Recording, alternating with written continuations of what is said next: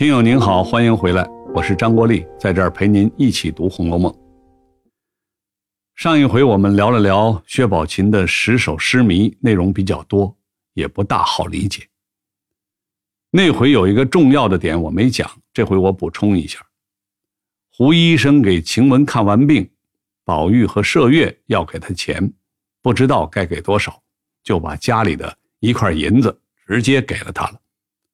旁边的老嬷嬷看见了，说：“那是五两的锭子，加了半边这一块至少还有二两呢。这会子又没有加减，姑娘收了这块，再捡一块小一些的吧。”这段话很有意思，你可以看出来，贾府大少爷没有生活经验，平常也不管钱，把二两银子当成一两送人。清代流通的官方货币是铜钱，不过民间也有用银子作为货币。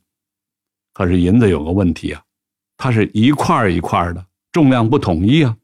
如果你要买三两银子的东西，可你手里头只有十两的一块大银子，这个时候你怎么办呢？你只能去银铺，让人用加减减出三两来。加减呢是一种。专门用来捡银子的大剪刀，普通人家没有，一般在商店、钱铺、银铺才有。加减使用起来也不很方便，没有专门训练过，还真用不了这加减。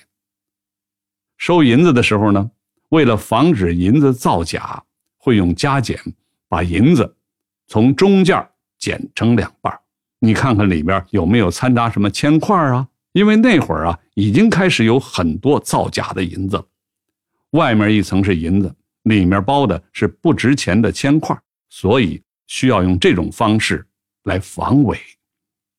晴雯的病情一直不见好转，宝玉就给她拿了一些鼻烟，让他放一点在鼻子里，打几个喷嚏，缓解一下鼻子堵塞。这个鼻烟不是普通鼻烟。装他的小瓶子上画着外国裸体女子，还长着小翅膀，那就是基督教里的天使了。可见这种鼻烟是进口货。我们大家现在都觉得清代是闭关锁国，和外国联系不多，其实不是这样。当时早就是大航海时代了，清朝和欧洲各国往来也是非常密切的。我们熟悉的雍正皇帝。在他当亲王的时候，甚至和外国人合伙做过走私生意。故宫里的珍宝馆里边也有很多欧洲进口的自鸣钟，这种自鸣钟在《红楼梦》的贾府里也有。刘姥姥第一次进贾府就被自鸣钟吓了一跳。照顾过晴雯，宝玉来找姐妹们聊天的时候，薛宝琴说。他从前和父亲周游各地的时候，遇见过一位真真国的美女，会写中国诗。这真真国究竟是哪个国家呢？说法很多，据说就是真腊国，也就是今天的柬埔寨。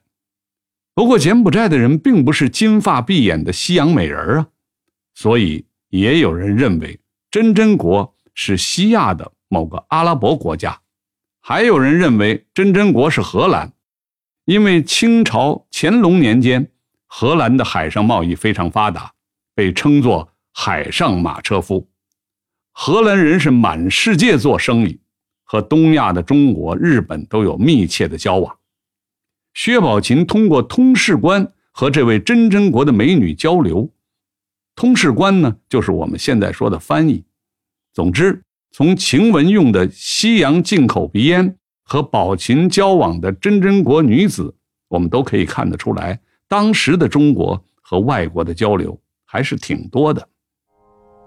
好了，我是陪您读《红楼梦》的张国立，咱们下次继续。